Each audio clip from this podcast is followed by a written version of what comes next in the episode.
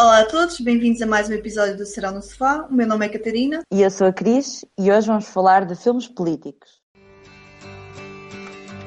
Come gather round people wherever you roam And admit that the waters around you have grown And accept it that soon you'll be drenched to the bone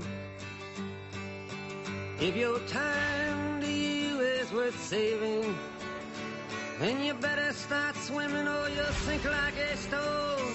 Or the times they are changing. Olá a todos, bem-vindos ao oitavo Conversas no Sofá. Tudo bem contigo, Cris? Tudo e contigo, Catarina? Ai, sim, estou bem. um bocadinho estressada e feliz ao mesmo tempo com o Abril no Sofá. Sim. E está quase a chegar ao fim, finalmente. Gostaste da experiência? Sim, é, é diferente, mas acho que é, que é engraçado. Uhum. Estás disponível para fazer um, outro em agosto, não é? Sim, acho que com planeamento e com vontade acho que se consegue fazer. Um, um bom mês de poço. Vamos, vamos pensar nisso. Estamos então de volta com mais um Conversas no Sofá. Como é habitual, vamos ter este episódio dividido em dois segmentos. No segmento inicial vamos ter os trailers e no último segmento vamos ter então o nosso tópico de discussão. E o que é que nós escolhemos então para falar este mês, Cris? Então, este mês, uma vez que em abril se comemora o 25 de abril, que foi a revolução, a nossa revolução pela liberdade, e também, visto que este está muito próximo do dia 1, dia do trabalhador e tal e coisa, nós decidimos um, fazer um podcast dedicado à política e, e aos filmes onde a política também é um tema principal. Nós escolhemos seis categorias que achamos que representam de algum modo o tipo de filmes políticos que, que existem no cinema e cada uma de nós vai recomendar um filme para, para essa categoria. Mas antes de, das recomendações, vamos ter então os trailers, portanto, vamos, vamos lá.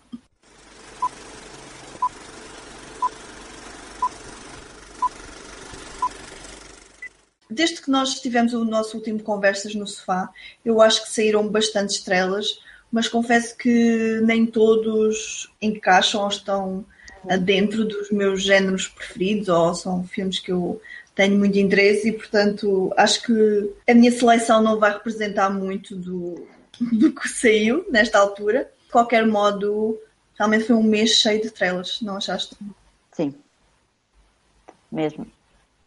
Até é um bocado difícil perceber uh, o que é que é novo, o que é que é repetido. o que é que é, são eles a relançar, exato. Sim. exato. Mas nós acabámos por escolher quatro cada uma e vamos tentar ser o mais rápidas possíveis então a, a falar deles. Queres começar tu? Posso começar. O primeiro trailer não é um trailer ainda, é um teaser uh, que saiu agora. É o teaser da adaptação para um, filme da série de mangás Dead Note, que vai estrear pela Netflix no dia 25 de agosto. Portanto, já tem data de estreia nos Estados Unidos e provavelmente rapidamente uh, chegará às Netflix do resto do mundo. Normalmente eles fazem lançamentos quase em simultâneo. Eu confesso que não, que não li os mangás, mas conheço minimamente a história. E então este, esta história fala-nos de um caderno que se chama Dead Note e em que um, esse caderno, o nome das pessoas que estiverem nesse caderno uh, vão morrer. Eu confesso que não, que não uh, eu quando associo à história do Dead Note associo a tipo terror, tipo uh, coisas negras a acontecer ali, muito também pelo, pelo visual de, dos mangás, que é tudo muito negro, muito preto, muito. Um... Eu confesso que o, o, o, teaser não me transmitiu muito, muito terror, mas eu estou à espera que, que seja uma coisa mais aterrorizadora, visto que que é isso que me transmite também os mangás, apesar de eu não ter lido a 100% da história, portanto não saber o que, é que, o que é que a história nos revela e este teaser também não revela muito. Mas estou curiosa para, para ver o que é que isto vai dar e aí yeah, e não sei se os fãs de, de, dos mangás estarão curiosos, mas uh, vamos ver o que é que vai sair daqui. Pois, eu acho que a maioria não ficou muito fã de, desta adaptação, principalmente porque existe também o anime, e sei que o anime tem muito sucesso. Pessoalmente não sei bem qual é o objetivo em, em trazer esta história para, para live action, uma vez que temos o mangá e o anime, portanto, não sei. Confesso que não estou muito interessada e nem sequer vi o trailer, não puxa muito por mim. O primeiro trailer que eu escolhi foi o do Book of Henry, uh, que vai sair no próximo mês de junho. Pelo que eu percebi, conta-nos a história de uma família. Temos a mãe solteira, que é um, empregada de mesa, e que é interpretada pela Naomi Watts, e que tem dois filhos, um com 8 anos e outro com 11 anos. E o de 8 anos é interpretado pelo Jacob Tremblay, que é, parece ser assim uma personagem mais descontraída, mais divertida, portanto, miudito, né? Uhum. Uh, e depois temos o de 11 anos, que este sim parece ser tipo um mini adulto, uma pessoa muito esperta, quase a pessoa ali responsável da família. E eu, ao princípio, quando ouvi falar deste, deste filme e comecei a ver algumas imagens, eu pensei que este iria, esta iria ser uma história de coming of age, muito focada nos dois miúdos e na relação dos dois miúdos, mas depois, ao ver, ver o trailer, eu percebi-me que realmente que a história não é um coming of age, é assim um drama e um thriller, porque uma família muda-se para a casa ao lado então desta, desta família, da mãe e dos dois filhos. Esta nova família é constituída pelo padrasto e pela filha, também mais ou menos da idade dos, do, dos miúdos de, principais. Só que esta família tem então um segredo. E pelo que eu percebi do trailer, dá a ideia que a miúda anda a ser uh, abusada sexual, sexualmente pelo padrasto. Não sei se será esse o caso, mas é a vibe que nós temos então através do trailer. E nós vemos que Uh, então a família da Naomi Watts, ela e os filhos, vão tentar uh, ajudar, vão elaborar um plano para salvar a miúda da garra, das garras do pai. É um tema bastante sério e pelo trailer, trailer dá a ideia que eles vão abordar isto quase com um tom mais leve. Uh, não sei se vão conseguir fazer bem essa mistura entre um, lá está, um assunto pesado e um filme mais descontraído e mais leve e quase de aventura mas confesso que até fiquei curiosa. Sim, eh, eu lembro-me quando vi o teaser deste filme, não, não estava como tu, não era esta a ideia que eu tinha que ia ser o, o, filme. Um, e fiquei um bocado surpreendida com o rumo que, que, que, o trailer nos mostrou. No entanto, também estou curiosa uh, para saber como é que como é que este filme se vai desenrolar e como é que eles vão conseguir trazer-nos essa história que lá está, como tu dizes, não nos dizem o que é que se passa lá com a miúda, mas que nós podemos uh, supor que será algo desse género e que um, será algo sério. Portanto, estou curiosa para ver como é que eles vão fazer uh, este filme. O meu segundo trailer é do filme Churchill, que já tem dado estreia até para Portugal, uh, mais ou menos a 15 de junho este é então um filme que fala sobre o Churchill, um homem que foi primeiro-ministro da, da Grã-Bretanha, e vai se focar mais propriamente uh, na época de junho de 1944, quando uh, a Inglaterra estava a formar um exército, um exército secreto para, um, para combater durante a, a, Segunda Guerra Mundial e, e, neste caso, quando eles estavam, quando a Alemanha estava a, a, a conseguir uns territórios deles. E basicamente este vai ser um filme sobre a história dele, deste homem, e de como ele enfrentou essa época um, enquanto primeiro-ministro da Inglaterra. Ele que, eu não conheço muita história uh, biográfica deste homem, mas ele que acho que passou por vários uh, problemas mesmo pessoais e, e, mesmo durante a sua, uh, a sua governação. E portanto acho que este será um filme sobre esta época em específico, mas também um bocado sobre a sua história biográfica e sobre aquilo que ele foi enquanto homem. A imagem do filme pareceu muito interessante. É, é um filme meio histórico e, portanto, vai retratar a vida de um homem uh, àquela época e pareceu muito interessante em termos de imagem, em termos daquilo que nos vai mostrar o, o filme e, e, daí fiquei curiosa para ver, para ver este filme. Eu confesso que fiquei um bocadinho surpreendida por um, me aperceber que íamos ter dois filmes sobre o Churchill neste ano. Uh, no início do ano, quando fizemos o podcast sobre os filmes estamos mais interessados em ver, em 2017. Eu falei do outro filme do Churchill que estava interessado em ver, que é o Darkest Hour, que eu acho que vai estrear mais no final do ano e em que temos o, o Gary Oldman a fazer Churchill. E, e por isso fiquei surpresa quando agora, a meio do ano, aparece outro filme do Churchill e com, com um ator também bastante bom, que agora esqueci de repente do nome dele, mas pronto, não interessa. É Brian Cox? Exato, Brian Cox, exatamente, com o Brian Cox a fazer de Churchill. E parece-me que ambos vão estar focados no período da Segunda Guerra Mundial, em que sem dúvida que o Churchill foi uma figura marcante e decisiva. E eu estou curiosa porque gosto de filmes históricos e, e tenho pena dos dois saírem no mesmo ano, porque de certeza que vai haver inúmeras comparações entre os dois. Uhum. E neste caso, há, nestes casos há sempre um que é um bocadinho esquecido e que às vezes até é o melhor filme, mas que acaba sempre por ser colocado de lado e esquecido. Eu temo que este filme vá ser isso. De qualquer modo, uh, eu estou interessada em ver. O segundo trailer que eu escolhi para falar aqui é um trailer que eu não vi logo quando saiu, porque não sei, toda a gente estava só a falar, era um burburinho, então eu deixei andar, mas entretanto depois acabei por ver e até achei interessante, até fiquei curiosa então para ver o filme. Estou a falar do filme It, a nova adaptação do, do livro de Stephen King. Eu nunca vi a primeira adaptação, não sei se é uma excelente adaptação essa uh, dos anos 90, se não me engano, mas ao ver este trailer até fiquei com curiosidade para, para conhecer a história e para ver este filme. Parece ser bastante assustador, pelo menos o trailer conseguiu trazer alguns momentos assustadores e estou curiosa para ver. Eu confesso que não sou o maior fã dos livros de Stephen King e do Stephen King enquanto escritor. Eu acho que ele tem boas ideias. De uma forma geral, eu não sou particularmente fã da maneira como ele escreve e da maneira como ele desenvolve algumas das ideias. Um, acho que há potencial para este ser um bom filme e, portanto, estou curiosa. Eu não sou uma grande fã de palhaços e, portanto, acho que isso também pode ser bom para mim. Porque há ali aquele fator de, de, medo. Não é que eu tenha medo de palhaços, visualmente não me apela muito. Acho que jogar com um palhaço assassino é uma boa ideia para mim. Há potencial para eu me assustar. Eu não vi o trailer porque eu. Uh, em filmes de terror. Uh, e principalmente este com palhaços. É que eu adoro palhaços, mano. Ah, tu adoras. Então, ver assim um palhaço tipo mortífero, uma pessoa fica com medo, desculpem lá, mas, mas sabem aqueles vídeos do YouTube onde há palhaços tipo no meio da rua? Eu não gosto muito desse tipo de palhaços. E este filme, eu não sei porque, penso sempre nessas coisas, então só vi o pôster, o, uhum. o palhaço parece muito interessante. Mas eu não conheço a história, não, nunca li o livro, portanto não sei do que é que se tratará, mas uh, também não vi o trailer.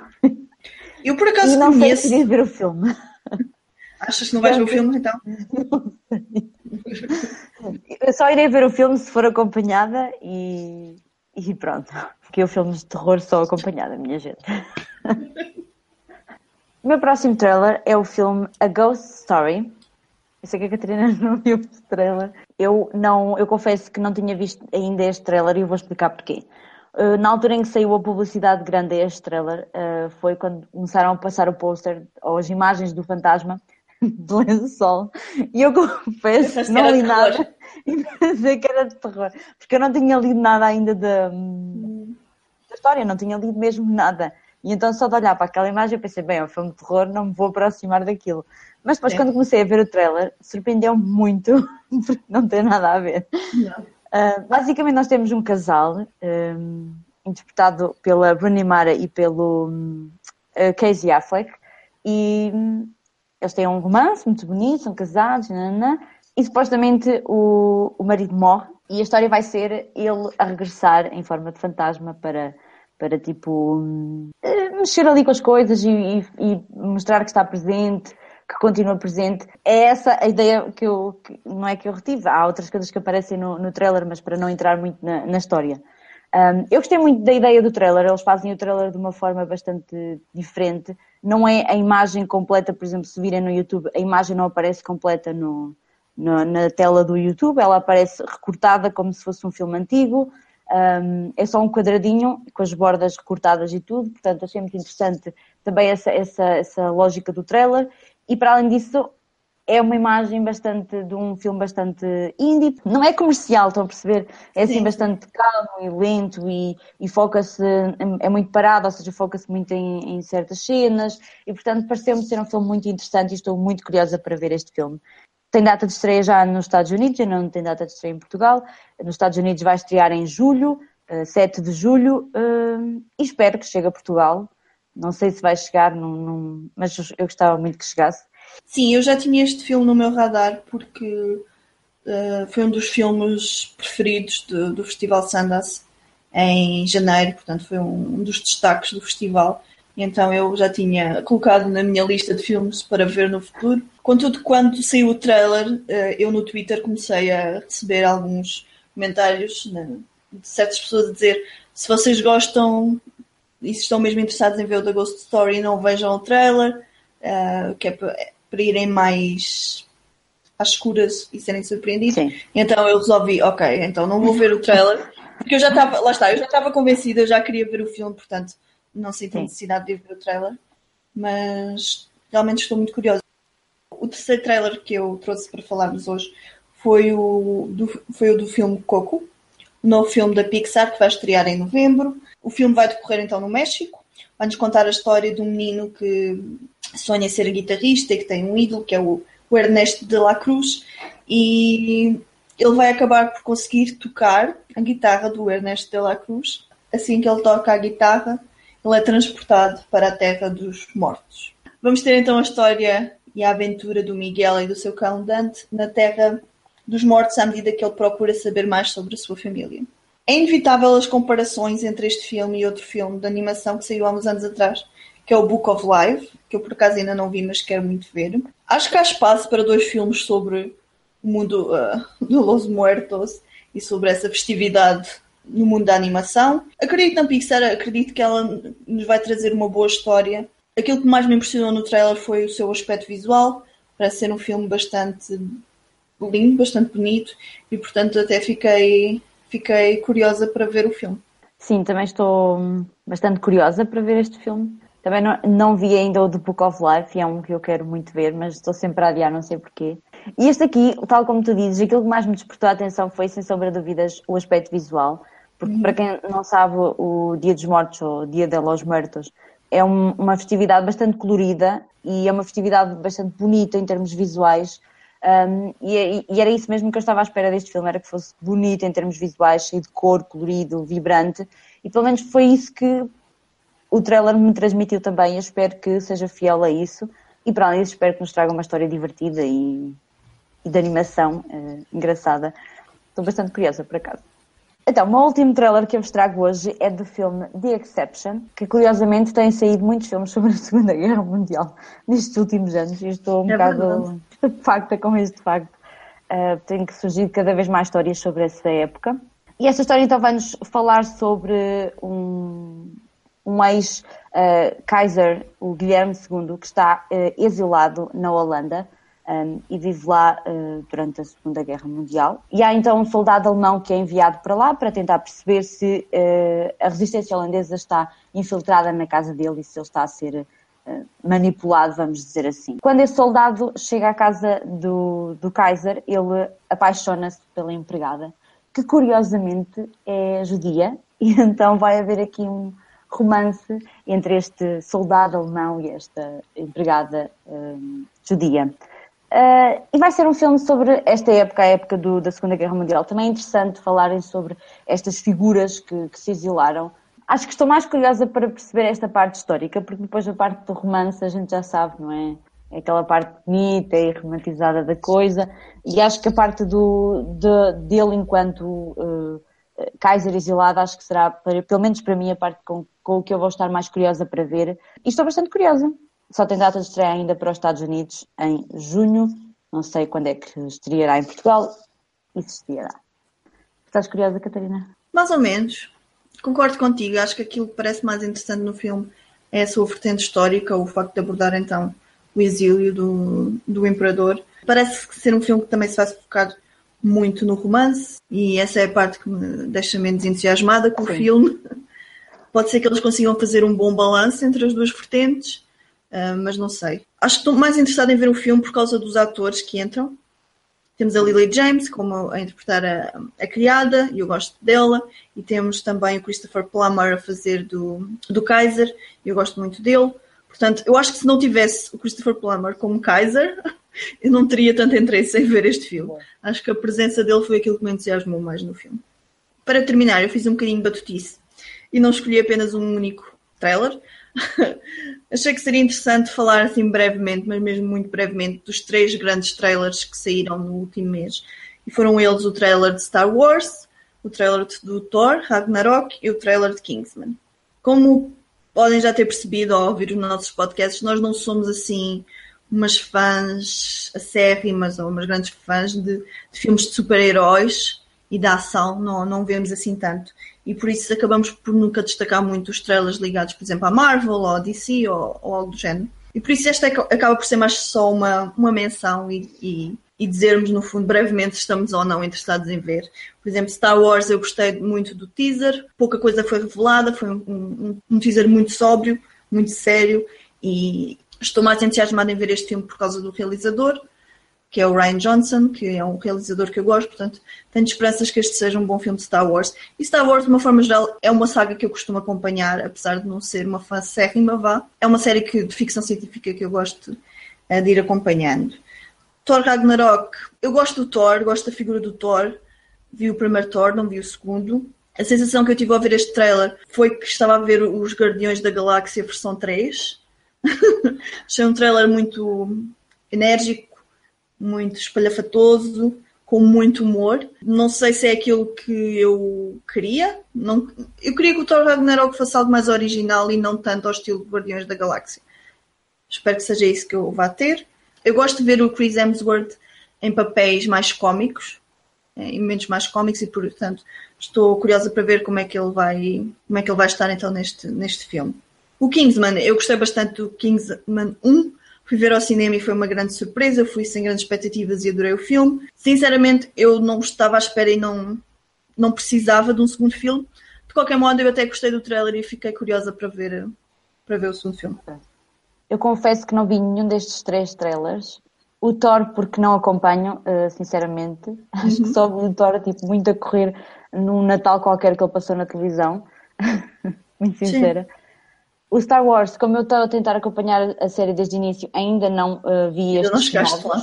Ainda não cheguei lá, portanto não, não quero ver para, para não criar ideias. E quanto ao Kingsman, eu como não vi o primeiro filme e estou bastante curiosa porque tu foste uma das que falaste muito bem dele um, e eu estou bastante curiosa para ver. Também não quis ainda estragar o primeiro filme, portanto ainda não vi nenhum destes trailers. Um, apesar de estar curiosa com Star Wars e Kingsman.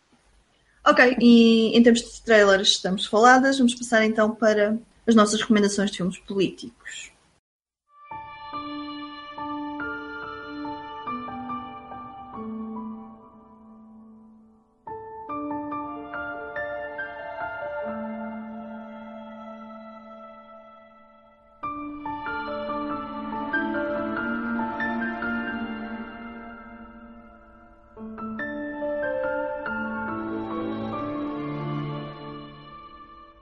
Tal como já referi no início, nós resolvemos escolher seis categorias que achamos que são bastante representativas do, do mundo do cinema de filmes políticos.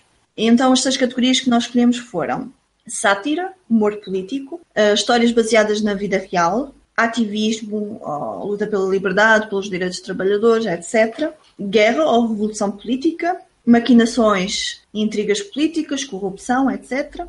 E, por fim, um, thrillers políticos ou de conspirações políticas. Antes de passarmos para as sugestões, queria perguntar-te se costumas ver filmes políticos, se é um género que te interessa. Eu gosto de filmes políticos. A política para mim é uma coisa que eu gosto muito.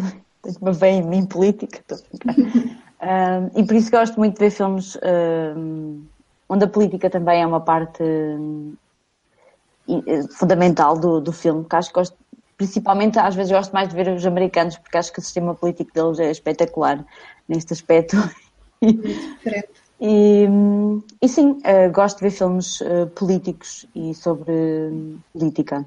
Eu também gosto bastante de ver filmes políticos, mas enquanto preparava este podcast apercebi-me que ainda tenho muitos que ver ah, sim, que sim. afinal vi muitos menos do que eu pensava. Pensava que via muitos mais filmes políticos do que na realidade vejo. E portanto é, é uma área na qual quero investir, sem dúvida, no futuro. Isso concordo.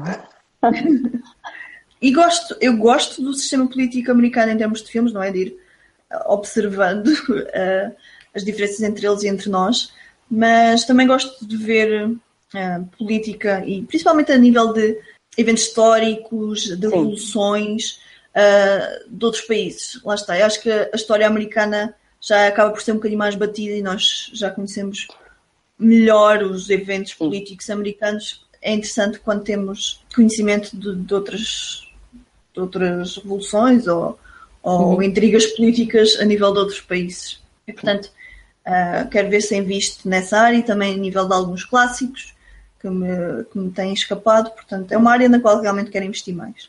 Então, vamos começar. Vamos. Escolhe tu, por categoria queres começar? Então vamos começar logo pela sátira, humor político, uhum. que é mais divertida aqui destas todas. Exato. Então, o filme que eu escolhi. Ah, eu, antes de começar, eu vou dizer que escolhi ver quase todos os filmes novos para, esta, para este podcast, também para, para trazer novos filmes que, que eu ainda não tinha visto e, portanto, acho que também é um bom, foi um bom exercício para mim. Nesta categoria de humor político, eu escolhi o filme The Campaign, ou A Campanha, que é um filme de 2012 e que retrata e muito bem aquilo que provavelmente será uma campanha para, para umas eleições na América. quando eu disse que gostava muito da política americana, é mais na política americana atual e na forma como ela é feita, porque é completamente diferente de qualquer tipo de política a nível da Europa, por exemplo as campanhas, as formas eleitorais e, e até o governo e o presidente e essas coisas todas é completamente diferente do nosso. Neste filme, na, no filme de campanha, nós vamos acompanhar umas eleições para congressistas e uh, nesta zona, nesta, neste estado americano, que eu agora não apontei aqui o nome, só existia um candidato para, para o Congresso, só que esse candidato uh, decide cometer uma gafe enorme uh, e fica muito mal visto na, na comunidade. E, e, como era o único candidato, não, não se poderia fazer nada para mudar aquilo que ele, a imagem, a má imagem que ele tinha passado da, da zona. O que acontece é que há dois investidores que decidem que querem mudar ali um bocadinho as coisas e querem arranjar um novo um, candidato e então uh, vão escolher um candidato, o totó da cidade, aquele que, que tem uma empresa de, tem uma agência de turismo que não tem clientes, que, que, que, pronto, que é a típica família que tem excesso de peso e que tem dois pagos e que se veste de forma pronto, aquilo que nós olhando para a América achamos que é a típica família americana, vamos dizer assim, é, é mesmo o exagero. Um, e eles olham para ele e pensam, esta é a pessoa ideal para, para nós investirmos e torná-lo no próximo um, congressista desta zona porque por trás desta maquinação estaria um interesse económico naquela, uh, naquela zona. E ele aceita para orgulhar o pai, e aí começa então toda uma campanha. Uh, e esta é basicamente o filme sobre a campanha e tudo aquilo que se passa, e, e acredito que na realidade também acontece isto, daquilo que se passa durante uma campanha. Uh, os, os, discursos uh, pré-feitos para tudo o quanto é lado, os, os os debates cheios de insultos, onde se discute tudo menos o que é essencial, um, tudo aquilo que se faz, as propagandas, todo o dinheiro que está envolvido por trás, porque é, aquilo que estaria envolvido na, no pagamento da campanha do, do novo candidato eh, muitas das vezes é o que acontece no dia a dia. E este filme, apesar de ser humorístico e trazer muito humor e ser muito estúpido, porque os dois atores que foram escolhidos, o Will Ferrell e o Zach Galifianakis, que eu não sei se é assim que diz o nome do senhor, Uh, são atores de comédia e, e, são atores que nós vemos a, desempenhar papéis uh, muito cómicos e neste filme eles não desiludem, eles, é um filme super cómico e super divertido, mas que se nós formos olhar ao fundo deste filme, uh, transmite muito daquilo que é uma campanha para as eleições na América. A minha recomendação para esta categoria é o filme In the Loop, que em português ficou em inglês, se faz favor. Este é um filme britânico de 2009 nós temos o presidente dos Estados Unidos e o primeiro-ministro inglês que estão decididos a travar uma guerra contra um país que nunca é uh, nomeado no filme, um país no Oriente. E nós temos então o secretário de Estado, Simon Foster, que vai à televisão e que é entrevistado e que comete uma gafe e que dá a ideia que que, que, que, a guerra não está então nos planos da Inglaterra e que ele acha que a guerra é uma má uh, escolha. E em consequência desta gafe, nós temos uh, as repercussões nos dois lados do Atlântico.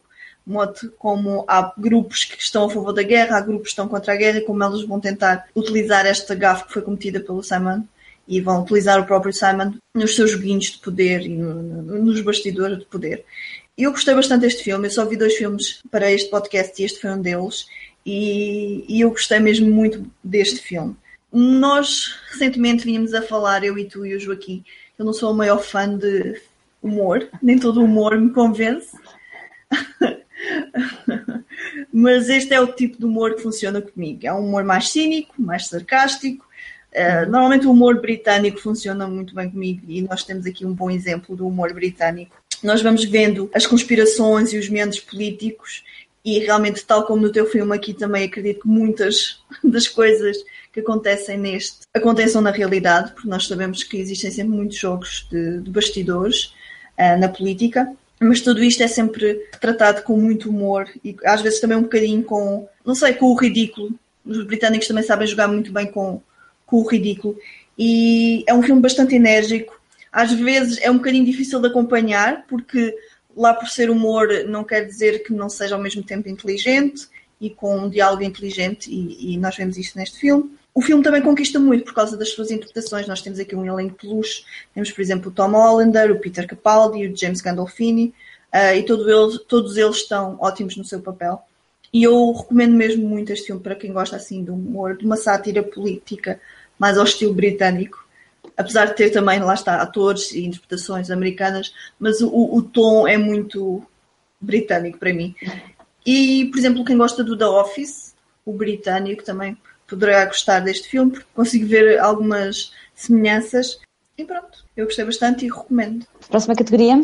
Então, próxima categoria é thriller político. E para este eu decidi ver um clássico que já teve uma reedição bastante recente, mas eu decidi ver primeiro o clássico. E o clássico que eu vi foi o The Manchurian Candidate e é de 1962. Então, este filme conta-nos a história de quando a América estava na Guerra da Coreia e, e durante essa guerra, uh, quando a guerra terminou, não é?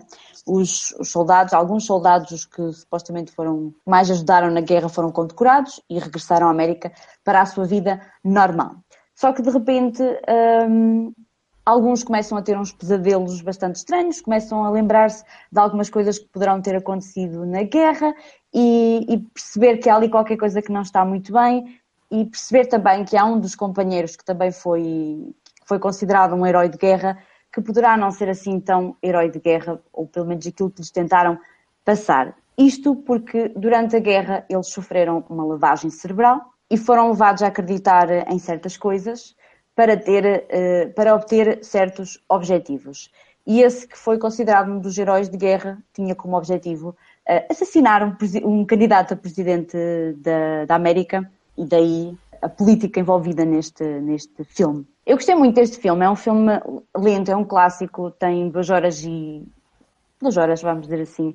É lento, mas tem interpretações muito, muito interessantes. Logo de início e durante a lavagem cerebral, confesso que também eu fiquei um bocado confusa, porque é bastante bem, bem orquestrada, porque aquilo começa de uma maneira, vai para outra e de repente, de repente eu já estava ali, eu lá, não estou a perceber nada disto. Portanto, logo de início o filme está bastante bem construído, uh, coloca-nos logo na, na Coreia, numa, num espaço temporal que nos coloca na, na guerra uh, e onde eles estavam, portanto também é muito bom esse, esse espaçamento temporal. Depois somos também levados à lavagem cerebral e a tudo aquilo que estava ali a acontecer e nós também envolvidos. E depois chegamos à América, onde toda uma investigação está a ser feita por um dos, um dos oficiais que também esteve lá e que também uh, e se apercebeu que alguma coisa ali não estaria bem. E é um filme muito interessante, é lento, uh, demora, não, mas nós ao mesmo tempo que, que ele demora vamos começando a perceber e a encaixar as peças do puzzle e a viver também aquilo tudo.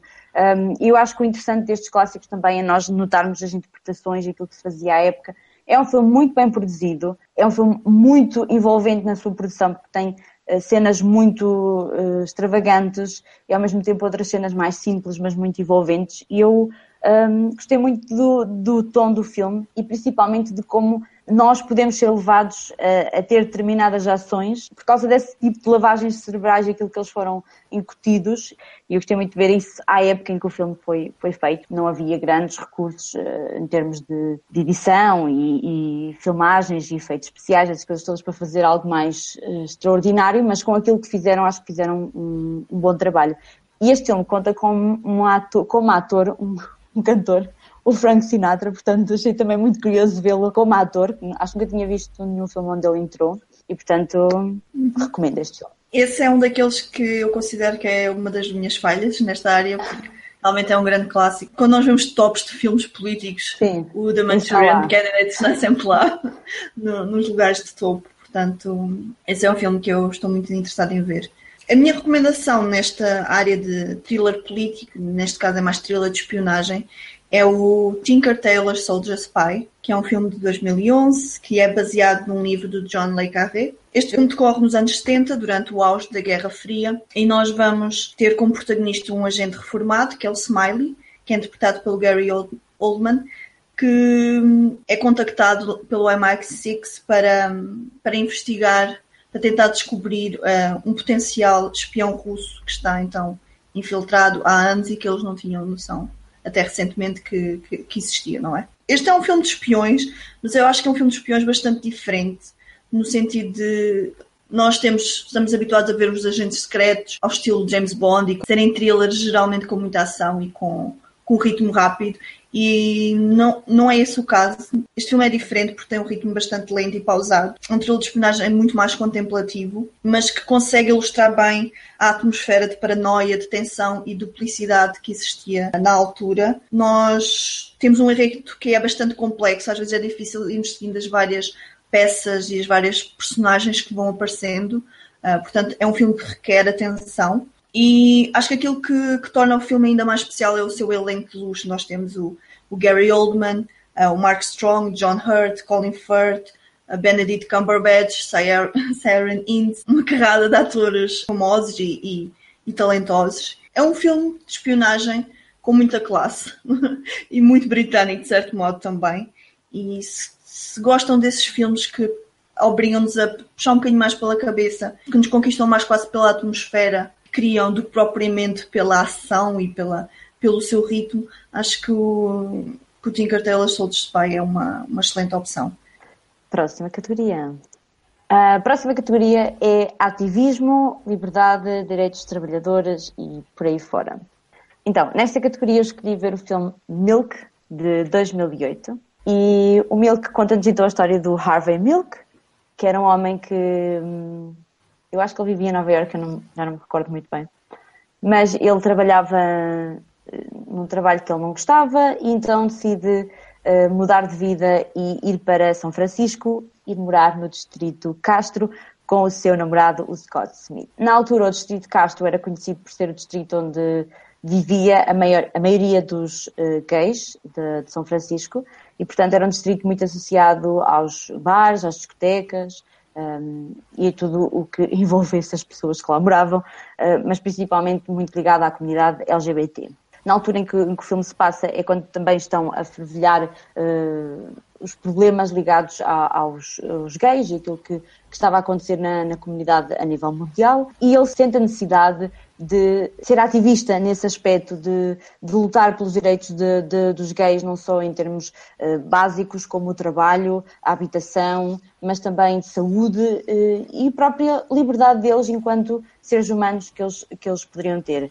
E então ele decide candidatar-se para supervisor do distrito de São Francisco, só que não vai ser uma luta fácil porque a liberdade deles e, e o à frente deles chocava muito com o conservadorismo da, da época e da igreja e de, dos partidos ainda conservadores. E portanto é um filme sobre esta luta que ele teve enquanto ser humano e enquanto homossexual, mas também a sua luta enquanto uh, parte da política da daquele distrito e daquele país uh, a lutar pela melhoria dos, dos, direitos da comunidade LGBT.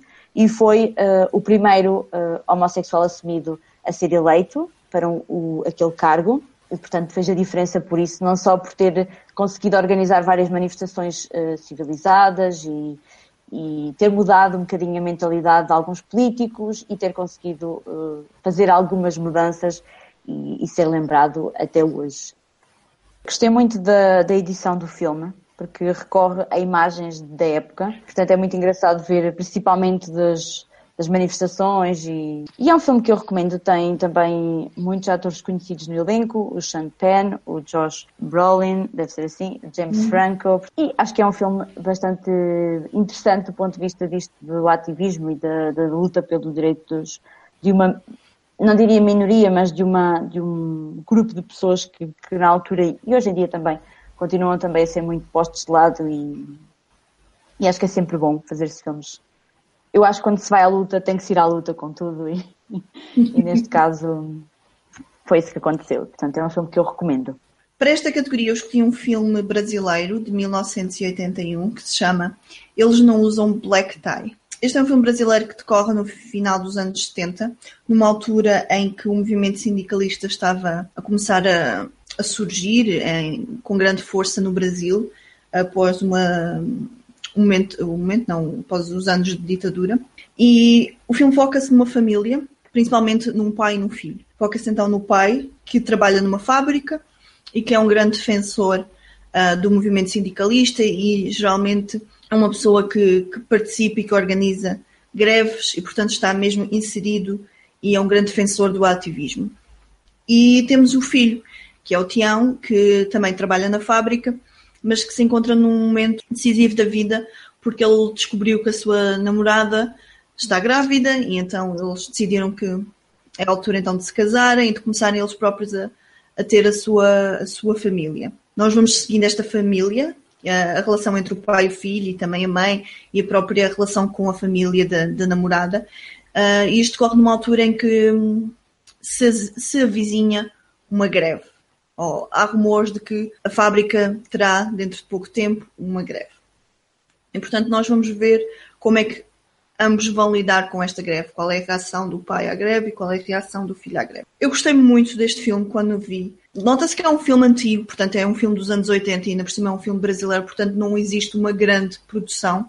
Mas acho que por não existir essa grande produção é que soa tão autêntico, ou um filme bastante realístico e tu consegues te identificar não só com os personagens, mas também com a própria atmosfera do filme. Não sei se é pelo facto de lá está, é um filme brasileiro, nós somos portugueses, acaba sempre por haver uh, alguma ligação entre nós.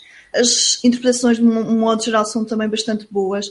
Nós temos a Fernanda Montenegro como a mãe, uh, que é sempre excelente. Nós temos o Gianfrancisco Guarnieri, que para além de fazer de, de Otávio, portanto do pai, ele foi também o responsável por escrever a peça em coparceria, uh, porque este filme, eu esqueci de dizer, mas este filme é baseado numa peça. E temos também o Milton Gonçalves, que também entra, também é assim um ator brasileiro que nós, quando vemos, nós reconhecemos da, das novelas. E, portanto, de uma forma geral, as interpretações são realmente bastante boas. Acho que é um bom retrato da época, acho que conseguimos perceber bem a tensão que ainda existia em consequência do, da altura da ditadura. E percebemos também que é um momento em que os trabalhadores começam a ganhar alguma esperança e começam a tentar se unir e a lutar pelos seus direitos.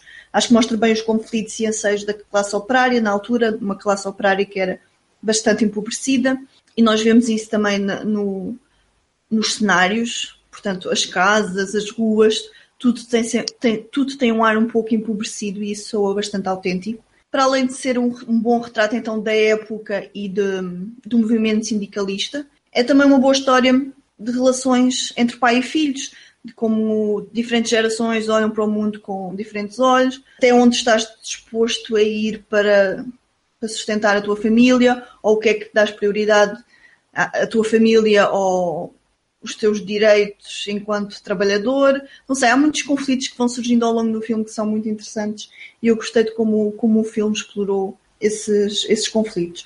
É uma história também comovente, principalmente o seu final, e, e acho que, que vale a pena ver este filme.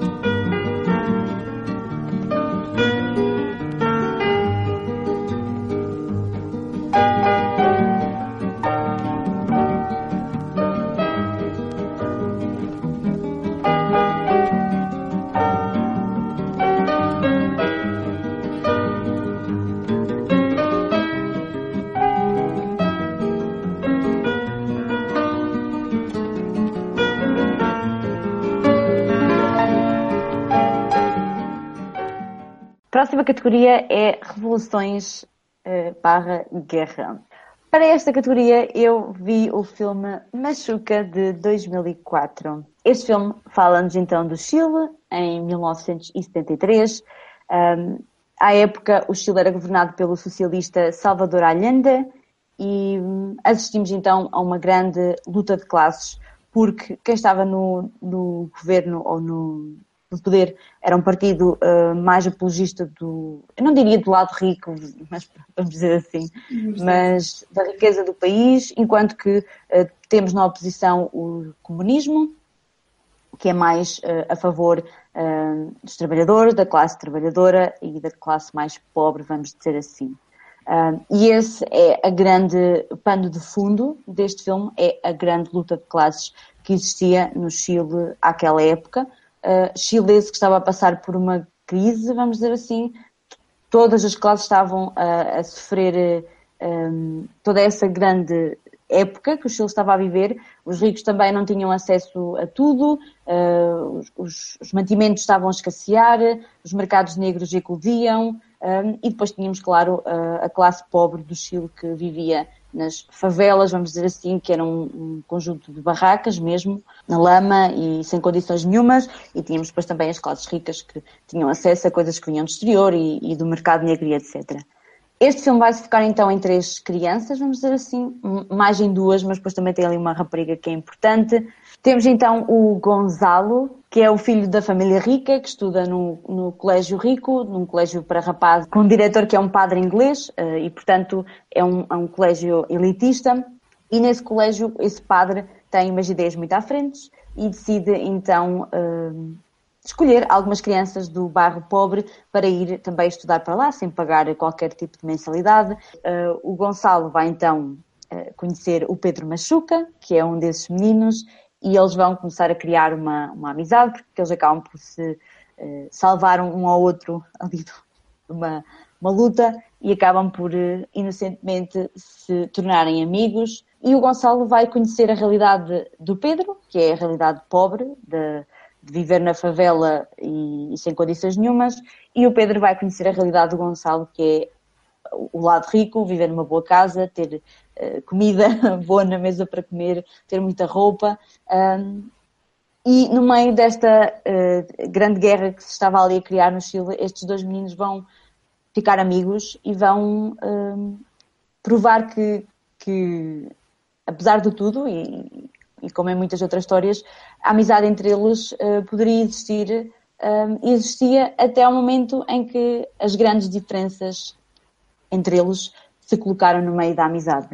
Uh, é um filme muito interessante do ponto de vista da época em que aquilo uh, aconteceu. E é claro que as, as grandes diferenças dos esforços uh, culturais e económicos que existem entre as pessoas vão sempre levar a que a que mesmo crianças que inocentemente olham para tudo aquilo acabem por perceber que muitas das vezes não dá para se unirem porque a diferença uhum. é tanta que, que eles próprios se sentem impotentes perante tudo aquilo. Para além disso, também o filme nos fala muito bem dessa época em que eles viviam, mostra-nos muito bem os mercados negros, as manifestações, a falta de mantimentos para ambas as partes. A parte das favelas também é muito bem retratada neste, neste filme. E para além disso, também tem uma excelente edição, principalmente em termos de correção de cor, quase preto e branco, onde as grandes cores que se veem no filme são as cores das bandeiras e e as, as partes mais onde se puxa mais à política, aquilo que se vivia.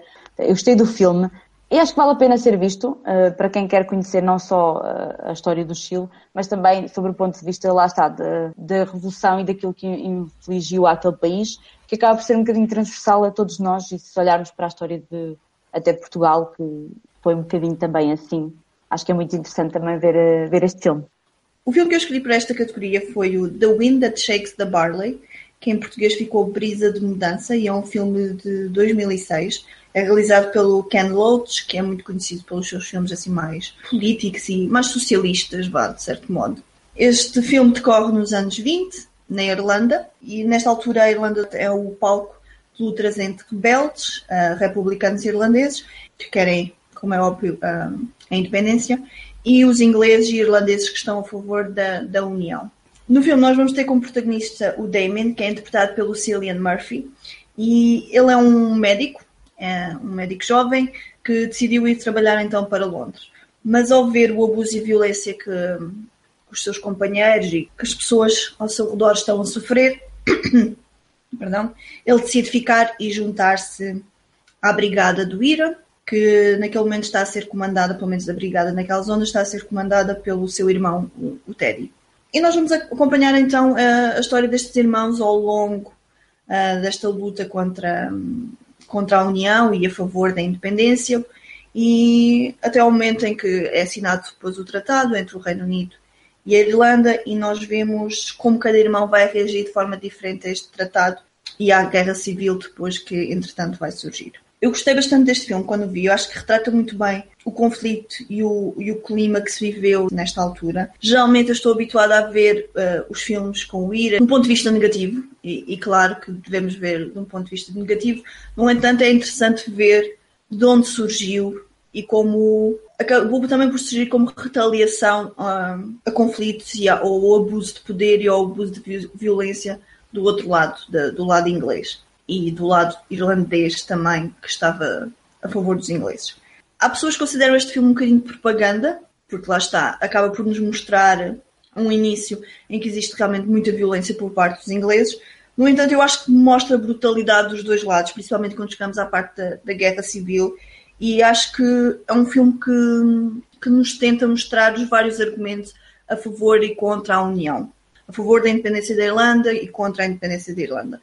Acho que há essa preocupação por parte do, do realizador e por parte do filme e a nível do enredo, e portanto, para mim, não é propaganda. Acho que é um filme histórico muito interessante. Acho que é interessante ver também os dois irmãos, a forma como eles começam e como eles acabam.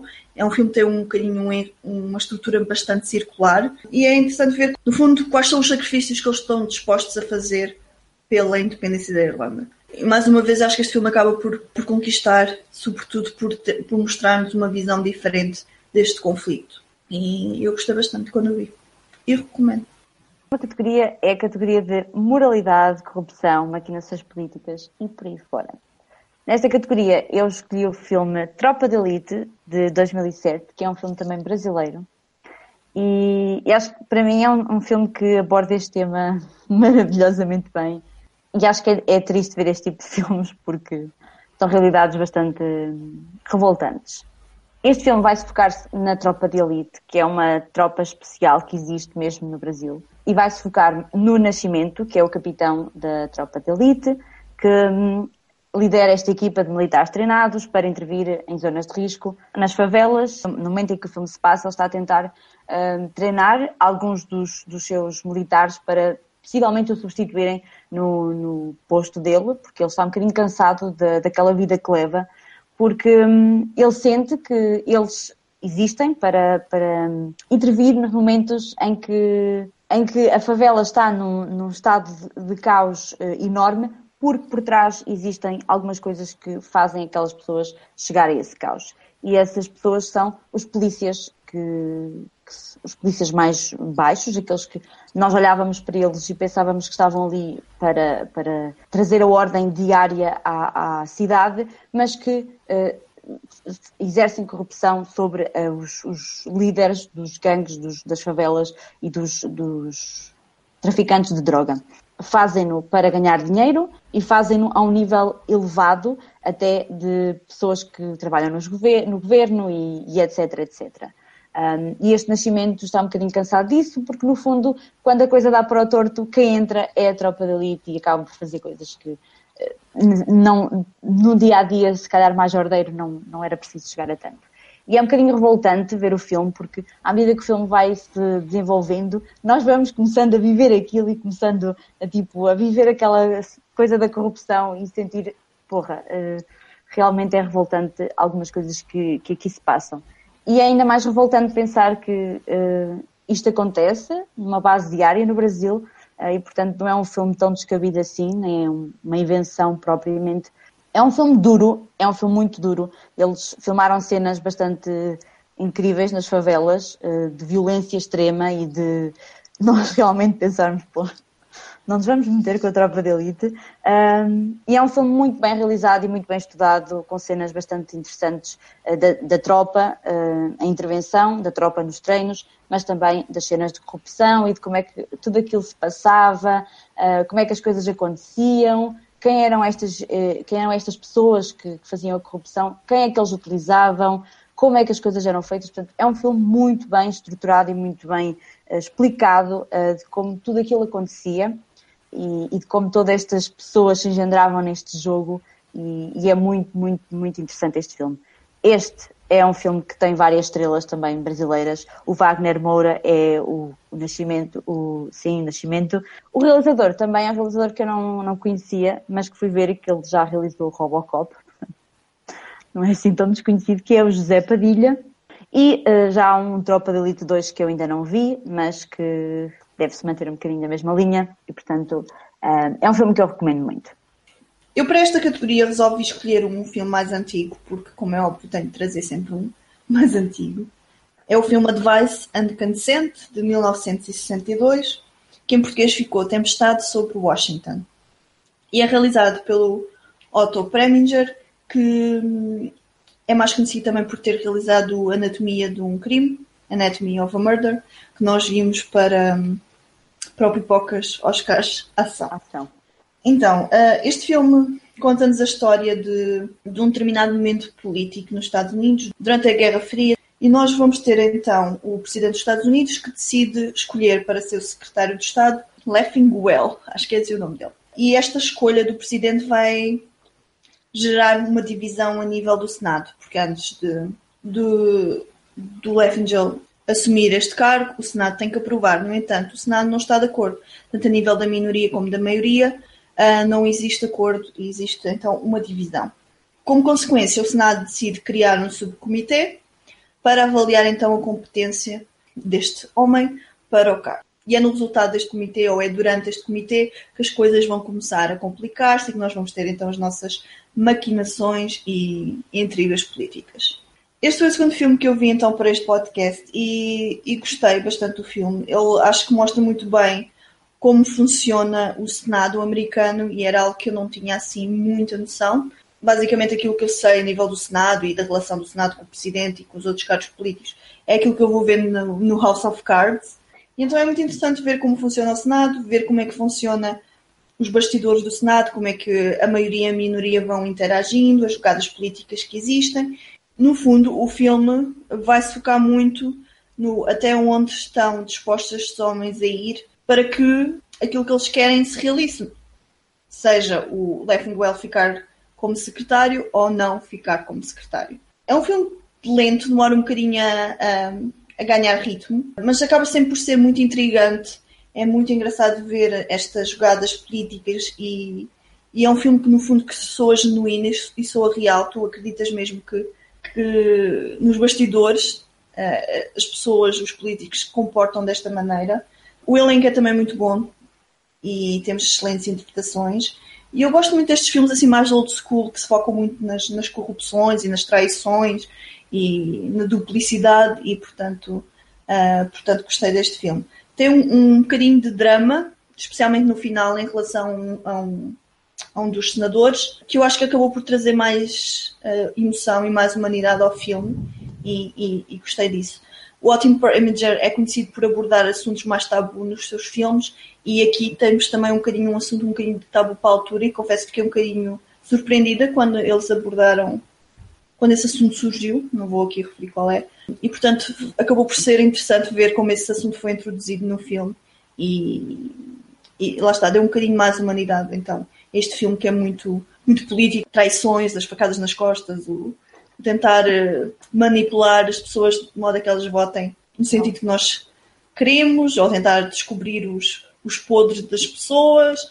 Portanto, eu recomendo para quem gosta, lá está, de filmes mais clássicos e old school que se foquem em, em corrupção política. E chegamos então à última categoria, hum. que é a categoria é baseado em pessoas e eventos reais. O filme que eu escolhi para esta categoria foi o filme Iron Lady, de 2011. Este filme vai então focar-se na vida da Margaret Thatcher, a primeira mulher a ser eleita primeira-ministra em Inglaterra. E o filme vai se passar quando a Margaret Thatcher está na fase da sua vida da terceira idade, ela está idosa. O marido morreu e ela vive então numa casa ainda bastante. Ela tem, continua a ter uma vida bastante ativa ainda enquanto personalidade uh, da política uh, de Inglaterra. ela escreveu um livro, uh, portanto ela continua ativa nessa parte, ela continua a ter jantares com alguns uh, políticos e, e, continua a ter uma vida ativa nesse aspecto. Mas já está na sua terceira idade e neste momento ela está a enfrentar um problema que ela começa a ter visões um, com o seu marido, que, que, já morreu, e que vai, um, de certo modo, vai tentar fazer com que ela se relembre de alguns aspectos da sua vida um, e tentar perceber se ela agiu verdadeiramente bem na, nessa, nesses aspectos. E é aí que então nós começamos a ter flashbacks sobre quem é Margaret Thatcher e aquilo que ela fez ao longo da sua vida.